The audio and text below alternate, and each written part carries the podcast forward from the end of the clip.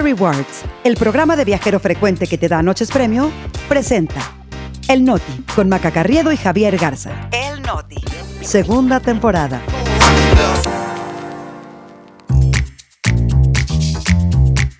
Es jueves 8 de febrero, yo soy Maca Carriedo. Yo soy Javier Garza, este es El Noti. Y nosotros, aquí estamos. México supera a China como principal socio de Estados Unidos. Movimiento Ciudadano, el gran pepenador político. ¿Y Taylor Swift es un peligro para el planeta?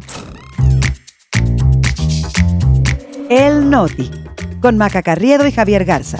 Noticias para llevar. Rápido, al grano y divertido. Segunda temporada. El Noti. Aquí estamos.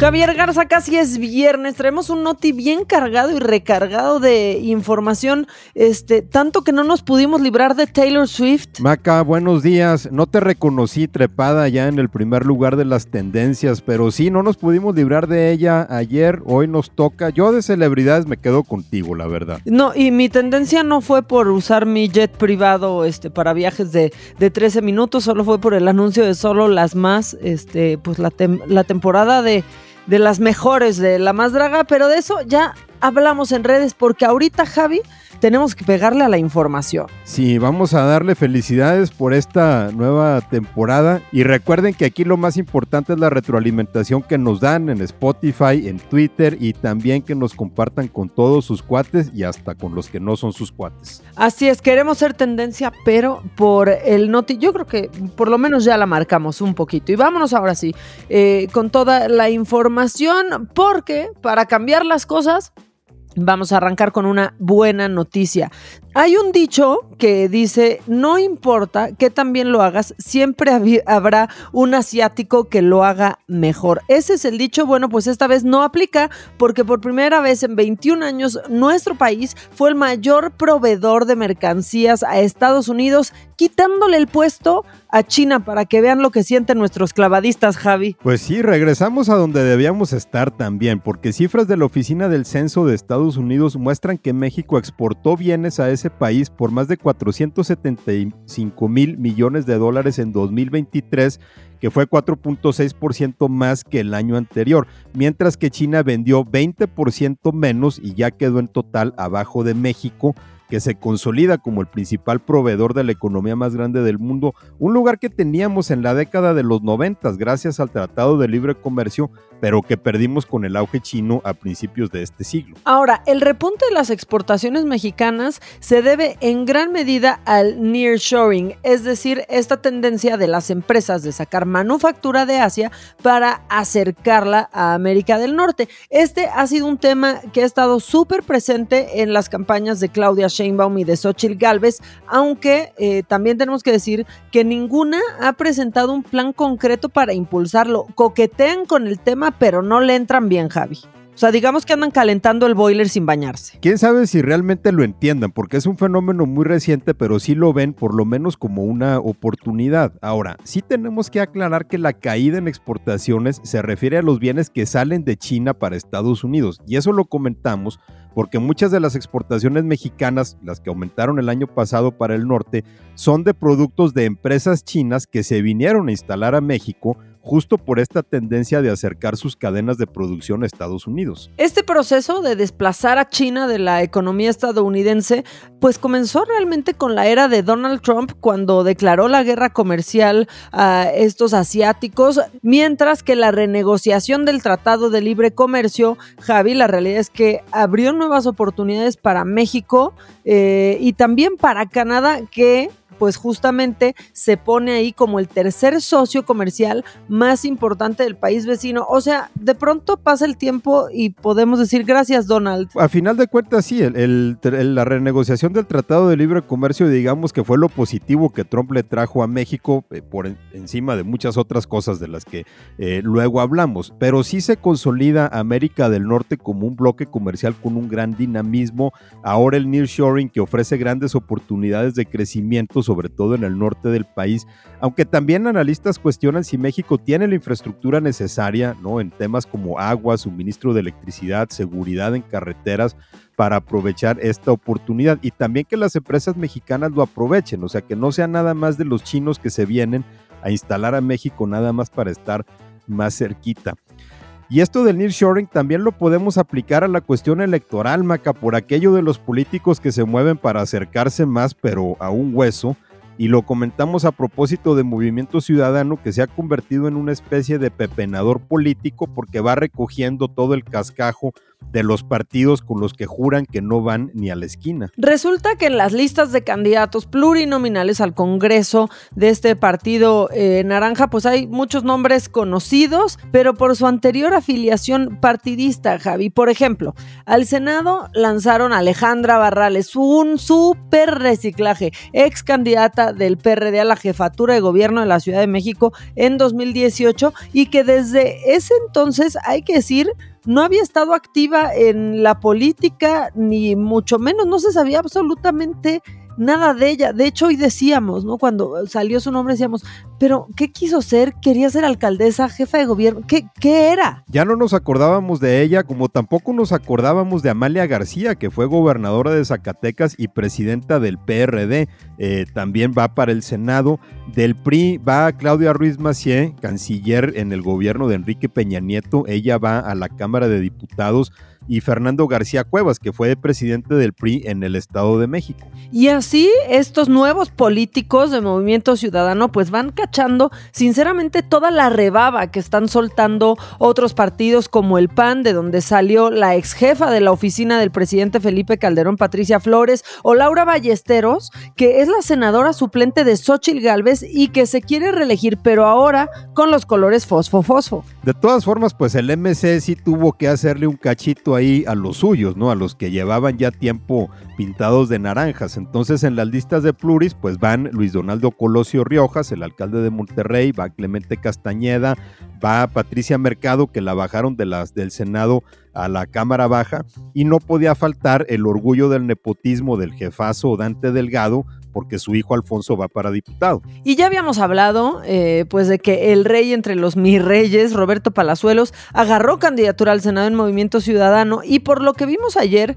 ese partido, pues, pareciera que es su hábitat natural, porque pues con estos discípulos como Samuel García, el candidato presidencial Jorge Álvarez Maínez, este, pues que ayer se volvieron virales siempre por las razones incorrectas, Javi, este, por violar la primera regla de la tecnología, ¿no? No grabarte cuando andas agarrando eh, la jarra. Si Álvarez Maínez quiere ver el vaso este, medio lleno, pues por lo menos ya la gente lo conoció, pero lo que estaba es su vaso medio lleno, pero de chela. Es que de veras esto es no aprender, o sea, sí es, es, de, es de kinder, decir que no te debes grabar cuando estás agarrando la jarra y luego si ya te grabaste, pues no debes publicarlo en redes sociales. Pero ahí estaban, ¿no? Los compadres viendo el fútbol en el estadio de los Tigres, con lo que parece eran varias cubas encima, gritando, diciendo que entre los asistentes había un hombre al que llaman Corleone, mentándole la madre a Manlio Fabio Beltrones, porque también entre los que aparecen estaba otro sonorense, también expriista, Ernesto de Lucas Hopkins, el pato, que trabajó en el gobierno de Peña Nieto, pero ahora ya está con los naranjas. La verdad es que son una vergüenza. No sé cómo tienen cara de decir que son lo nuevo cuando hacen lo más viejo de lo viejo y retomaron lo peor de lo peor. Así las cosas. Y ahora tenemos que saltar a este tema de las pensiones porque el tema de las reformas constitucionales propuestas por el presidente López Obrador no ha dejado de dar nota. Mientras se desmenuzan las propuestas que mandó al Congreso, pues ahora le queremos dar una repasada a una de las más polémicas, la del sistema de pensiones y la iniciativa para establecer una jubilación con el 100% de tu último sueldo. Eso era lo que creíamos que traía la iniciativa, pero vale la pena comentar lo que dijo ayer la economista Valeria Moy, que es directora del Instituto Mexicano para la Competitividad, porque desinfló justo esa expectativa y mostró que no es como la pinta el presidente. En una entrevista en Radio Fórmula, Valeria dijo que no se trata de una tasa de 100% para pensionarte, sino solamente una forma de complementar la pensión, pero hasta un tope. Y si ustedes ahorita están diciendo, no, pero Javier, no sé qué quieres decir con esto. Bueno, eh, lo que quiere decir es que por la forma en que está redactada la iniciativa, el 100% se refiere a que una persona pueda jubilarse con el salario promedio de las 22 millones de personas que cotizan en el Seguro Social, que hoy es de 16 mil 777. Entonces la propuesta, pues es que a las personas que ganen menos de esta cantidad, de 16 mil pesos, pues se les garantiza complementarles su pensión para que lleguen a este nivel. Por eso siempre decimos que el diablo está en los detalles. Sí, porque es muy distinto a la forma en que veníamos entendiendo esta iniciativa. O sea, eh, que uno pensaba que si al llegar a la jubilación ganabas 20 mil o 30 mil pesos, pues tu pensión iba a ser por esta cantidad. Pues no, no va a ser por esta cantidad sino que tendrías garantizado actualmente 16 mil pesos, porque también sabemos que con el sistema actual tu pensión sería mucho menor. Entonces, Valeria muy concluye que esto es pues más acotado de lo que veníamos comentando. En todo caso, las aportaciones para que una pensión llegue a los 16 mil pesos sí vendrán del gobierno, no de los patrones o de los trabajadores. Y entonces aquí surge de nueva cuenta la duda, ¿de dónde va a salir esa lana? Aún con estos matices, de todas formas, el fondo semilla de 64 mil millones de pesos que anunció el presidente, pues no alcanzaría ni para el primer año. Sí, aquí el punto es importante también señalarlo, porque ni siquiera limitando la pensión a estos 16 mil pesos al gobierno le alcanzaría para completarlo. Entonces, la reforma es mucho más leve de lo que se pensaba que vendría, pero ni así el gobierno tendría dinero para elevar su aportación, sobre todo también porque sabemos que la forma en que el presidente quiere pagarlo, que es eliminando los organismos autónomos, pues no le da ni para un cachito. Y ahora nos pasamos a los temas de seguridad, Maca, porque siguen las reacciones a los reportajes que vincularon a la campaña presidencial de López Obrador en 2006 con dinero del cártel de Sinaloa.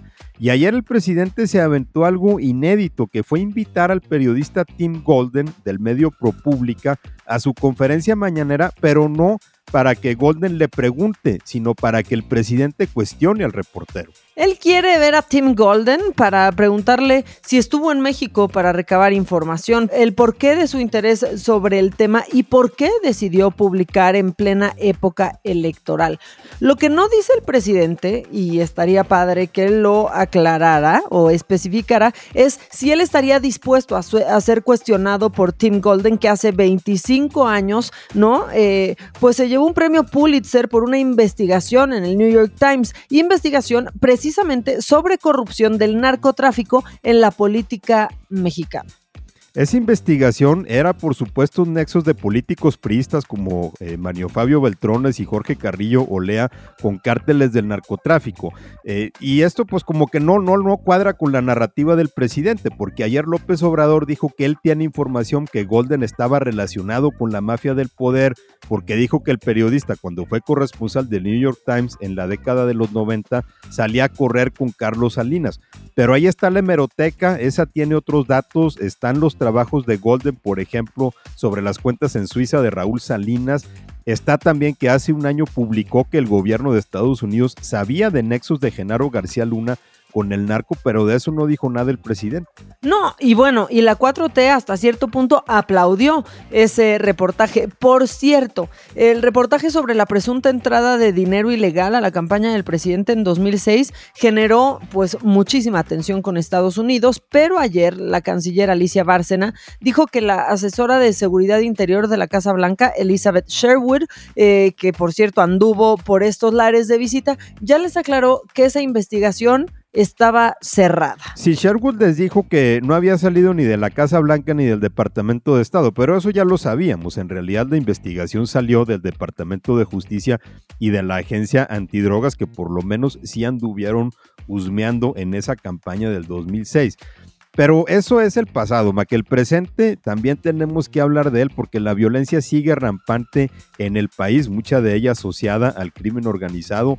Ayer fue asesinado Juan Pérez Guardado, director de Desarrollo Social de Fresnillo, Zacatecas, pero lo que llamó más la atención no fue su cargo, sino más bien que es cuñado del senador morenista Ricardo Monreal. Y también en Zacatecas fue asesinado Cecilio Murillo, empresario y hermano del alcalde de Sombrerete, Alan Murillo. Terrible lo que sucede en Zacatecas, pero pues no muy lejos de eso está Guanajuato, en donde un agente de la policía estatal de ese estado y sus dos hijos fueron asesinados por un grupo armado que llegó a su casa en el municipio de Abasolo y le disparó al policía y luego, después de eso, lanzaron explosivos a la casa por lo que sus hijos de 11 y de 18 años también murieron, Javi. Y sí, estábamos muy entretenidos con que si Tim Golden y con que ProPublica y La Mañanera y la campaña de 2006, pero también hay que tocar esa realidad que es eh, justo la que, la que nos ocupa y la que nos preocupa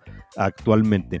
Pero ya para cerrar el Noti, Maca, quedamos que íbamos a hablar de celebridades y así como mexicana de aviación a veces vuela nada más a un pasajero, pues así también le pasa a esta celebridad.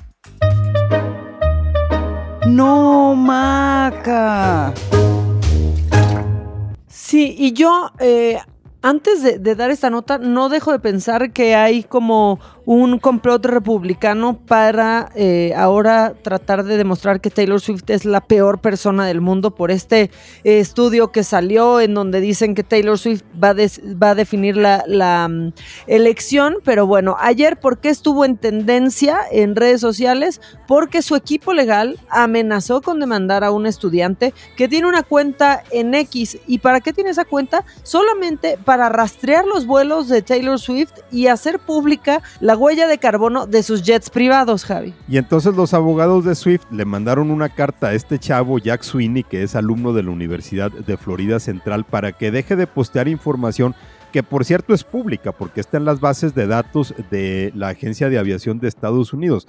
Eh, Sweeney ya se había hecho famoso por rastrear los vuelos de Elon Musk y ahora en la cuenta de Twitter arroba SwiftJetNextDay publica las trayectorias de los vuelos privados de la cantante y ha descubierto cosas ridículas como vuelos de menos de 30 minutos que dejarían hasta 3 toneladas de dióxido de carbono, que es más o menos lo que genera un mexicano en todo un año. Y sí, la verdad es que sí es, es ridículo y sí es indignante. De hecho, un artículo publicado por la empresa de sostenibilidad Green Yard, pues calculó que en 2022 Taylor Swift y sus aviones emitieron unas 8.300 toneladas métricas de dióxido de carbono, a ver, o sea, para que tengan una dimensión, esto es casi el doble de una ciudad como Torreón, Javi, como tu ciudad, que anda en las 4.200 toneladas métricas de dióxido de carbono anuales. Y perdón, pero, pero Taylor Swift no nos da todo lo que nos ha dado Torreón, Javi, principalmente a ti. No, para nada, Maca, pero yo no desearía que el, punto de comparación de mis paisanos con Taylor Swift fuera justamente este dato, ¿no? Digo, Taylor Swift tiene mucho, pero esto es francamente deplorable. Ahora, Taylor Swift no es la única artista que deja una huella de carbono alarmante por usar el jet para ir al Oxxo, pero el tema cobró relevancia cuando sus fans empezaron a calcular cómo le va a hacer para viajar de Tokio, donde tiene un concierto el 10 de febrero, a Las Vegas, donde su novio Travis Kelsey juega el Super Bowl el día 11. Ahora, sí la libra, porque Tokio está 17 horas adelante de Las Vegas, pero claro que ayuda a irse en avión privado en lugar de tener que llegar tres horas antes al aeropuerto, este, documentarte, tomar vuelo de conexión, pasar migración, recoger tu maleta eso, eso que hacemos todos los mortales, Javi. Pues a ver cómo le va. A lo mejor decide venirse en Aeroméxico o en Mexicana de Aviación o en. Eh, no sé, Maca, si en algún momento tendremos el, gusto de recibir a Taylor Swift en el AIFA. No me acuerdo a dónde llegó la vez pasada que estuvo en México. La verdad es que no me acuerdo, pero por ejemplo, de lo que sí me acuerdo es que decían que no había pasado la noche en México, sino que había volado al estado de Texas, ¿te acuerdas? Y que iba y venía para sus conciertos. Eso también lo dijeron. Entonces, bueno, ahí está todo con Taylor Swift y perdón si soy conspiranoica, pero también creo que nos están inundando de cosas terribles de Taylor Swift y es un intento desesperado de los republicanos porque no se mete en las elecciones de Estados Unidos. Bueno, de eso es justamente el tema, ¿no? Sobre todo porque dicen que va a ser en el Super Bowl cuando Kansas City gane el juego, cuando ella le va a dar su apoyo a Joe Biden y quién sabe cuánta barbaridad se está diciendo. Sí es cierto, se le ha dado demasiada importancia, pero también eh, pues es parte del fenómeno. En que se ha convertido esta cantante que ya pues se escudriña cada paso que da o cada vuelo que toma. Exactamente, le analizamos absolutamente todo, si mangonea o no a Lana del Rey, si abraza o no a Celine Dion, en fin. Aquí estaremos mañana para seguir hablando de Taylor Swift, Javi. Por lo pronto, ¿dónde nos encontramos, Maca? En arroba maca-online, en X y en Instagram. ¿A ti, Javi? A mí en Twitter y en Instagram en arroba Ramos. Y recuerden que nosotros como Claudia Sheinbaum tampoco tenemos OnlyFans. Digo, nosotros sí sabemos qué es, pero no tenemos. Hasta mañana.